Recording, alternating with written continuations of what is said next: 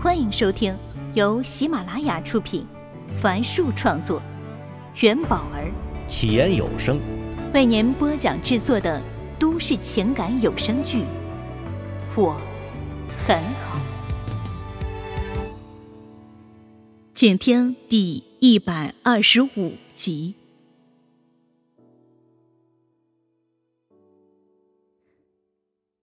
见顾城震惊的盯着自己。上官燕点了点头。那天明凡救了笑笑，否则一个巴掌，顾城狠狠的扇了自己一个巴掌，然后捂住了整张脸。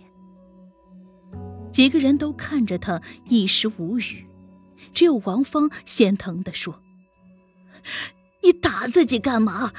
现在不是没事了吗？”上官富叹了口气道：“哎，事情已经过去了。燕子，顾城，你知道吗？有时一个人把秘密藏得太深，这秘密就会割伤你的手啊。”他们看向上官富。本来啊，我是准备把这秘密带到棺材里的。这么多年过去了。他还在折磨着我。上官父抬起头望着女儿，轻轻哼了一声后，又淡淡的一笑：“这秘密是关于你妈妈的。”顾城和王芳对视了一眼，他们知道儿媳妇的妈妈在她小时候就和别的男人私奔了，这是他们不喜欢这个儿媳妇的主要原因。可是当时，顾城已经和上官燕领了结婚证。我前妻的那些事儿，你们都知道。我很恨他，恨他害我没脸去工作，害得我没脸出门呢。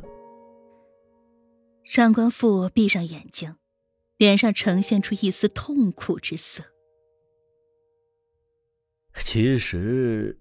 他曾经想过回来的，还偷偷的去学校看过燕子，都被我用难听的话骂走了。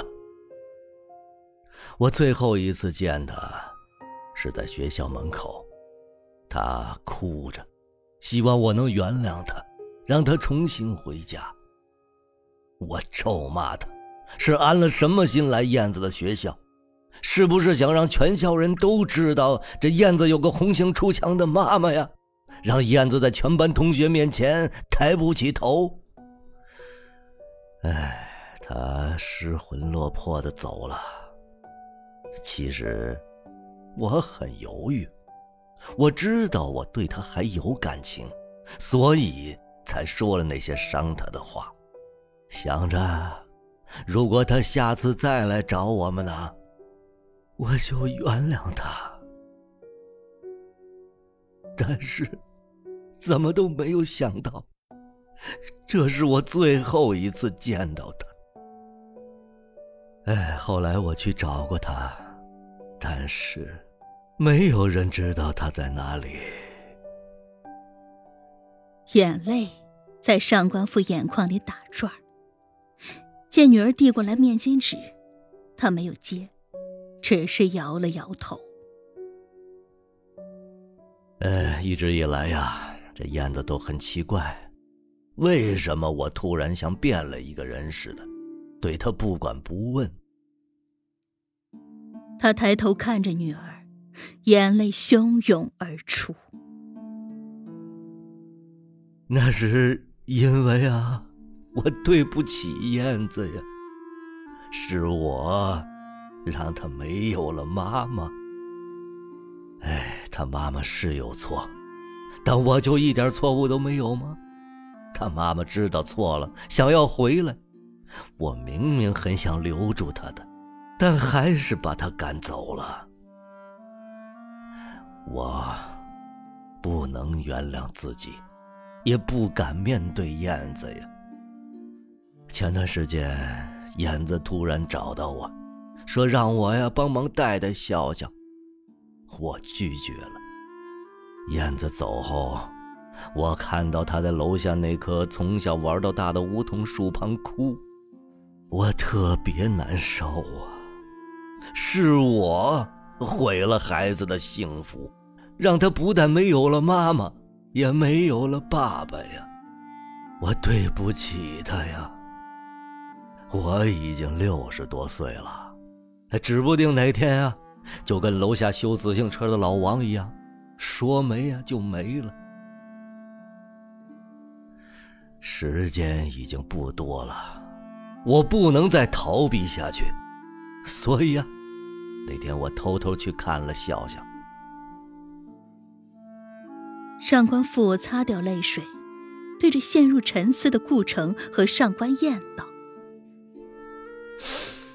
哎，孩子，如果你们真的还想生活在一起，那就不要僵着了。”给自己一个机会，重新开始你们的生活，啊！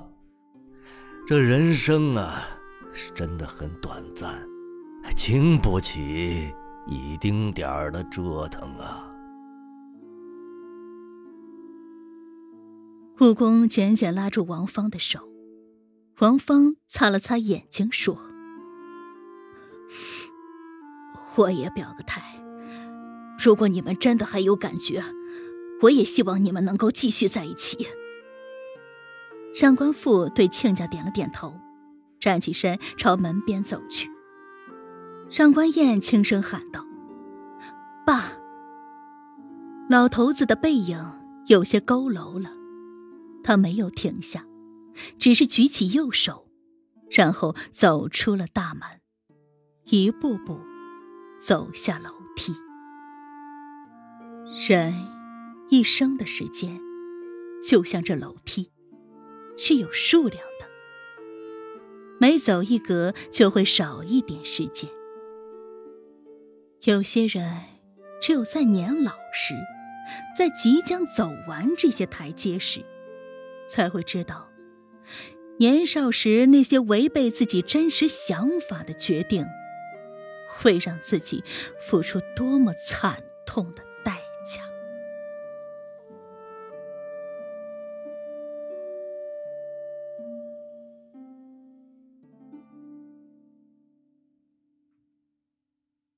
明凡坐在车里，空调口吹着暖风。他摇下灰暗的车窗，视线刚刚好可以看到外面的街景，好像被分割成了两个不同的世界。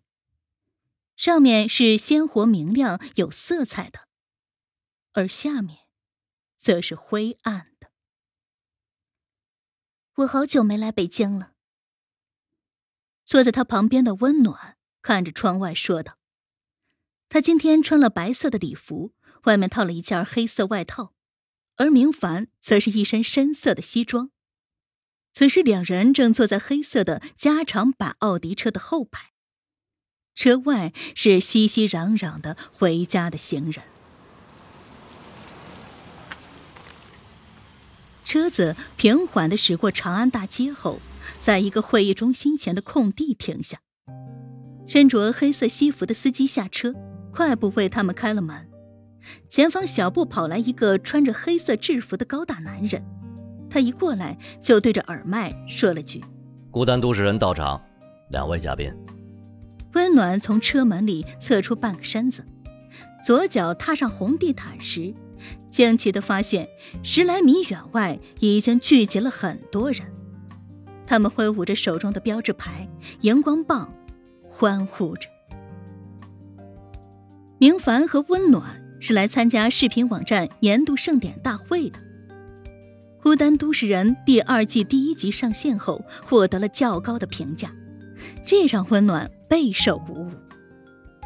顾城离开公司后，他成了新的总制片人，压力可想而知。幸亏得到了明凡的全力支持。前几日接到年度盛典邀请函时，温暖本来呢是不想过来的。但明凡说，他的工作重心将会重新回到投资领域，以后需要温暖独当一面了。因此，参加这样的活动有利于他今后开展工作。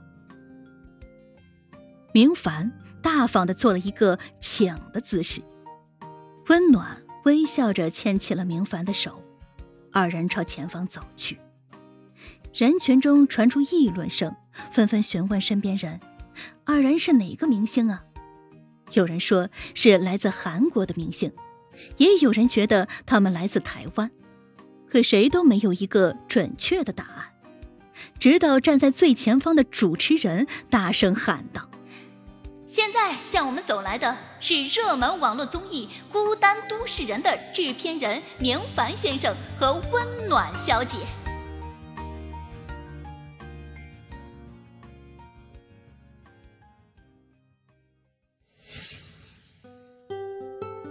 本集已为您播讲完毕，感谢收听。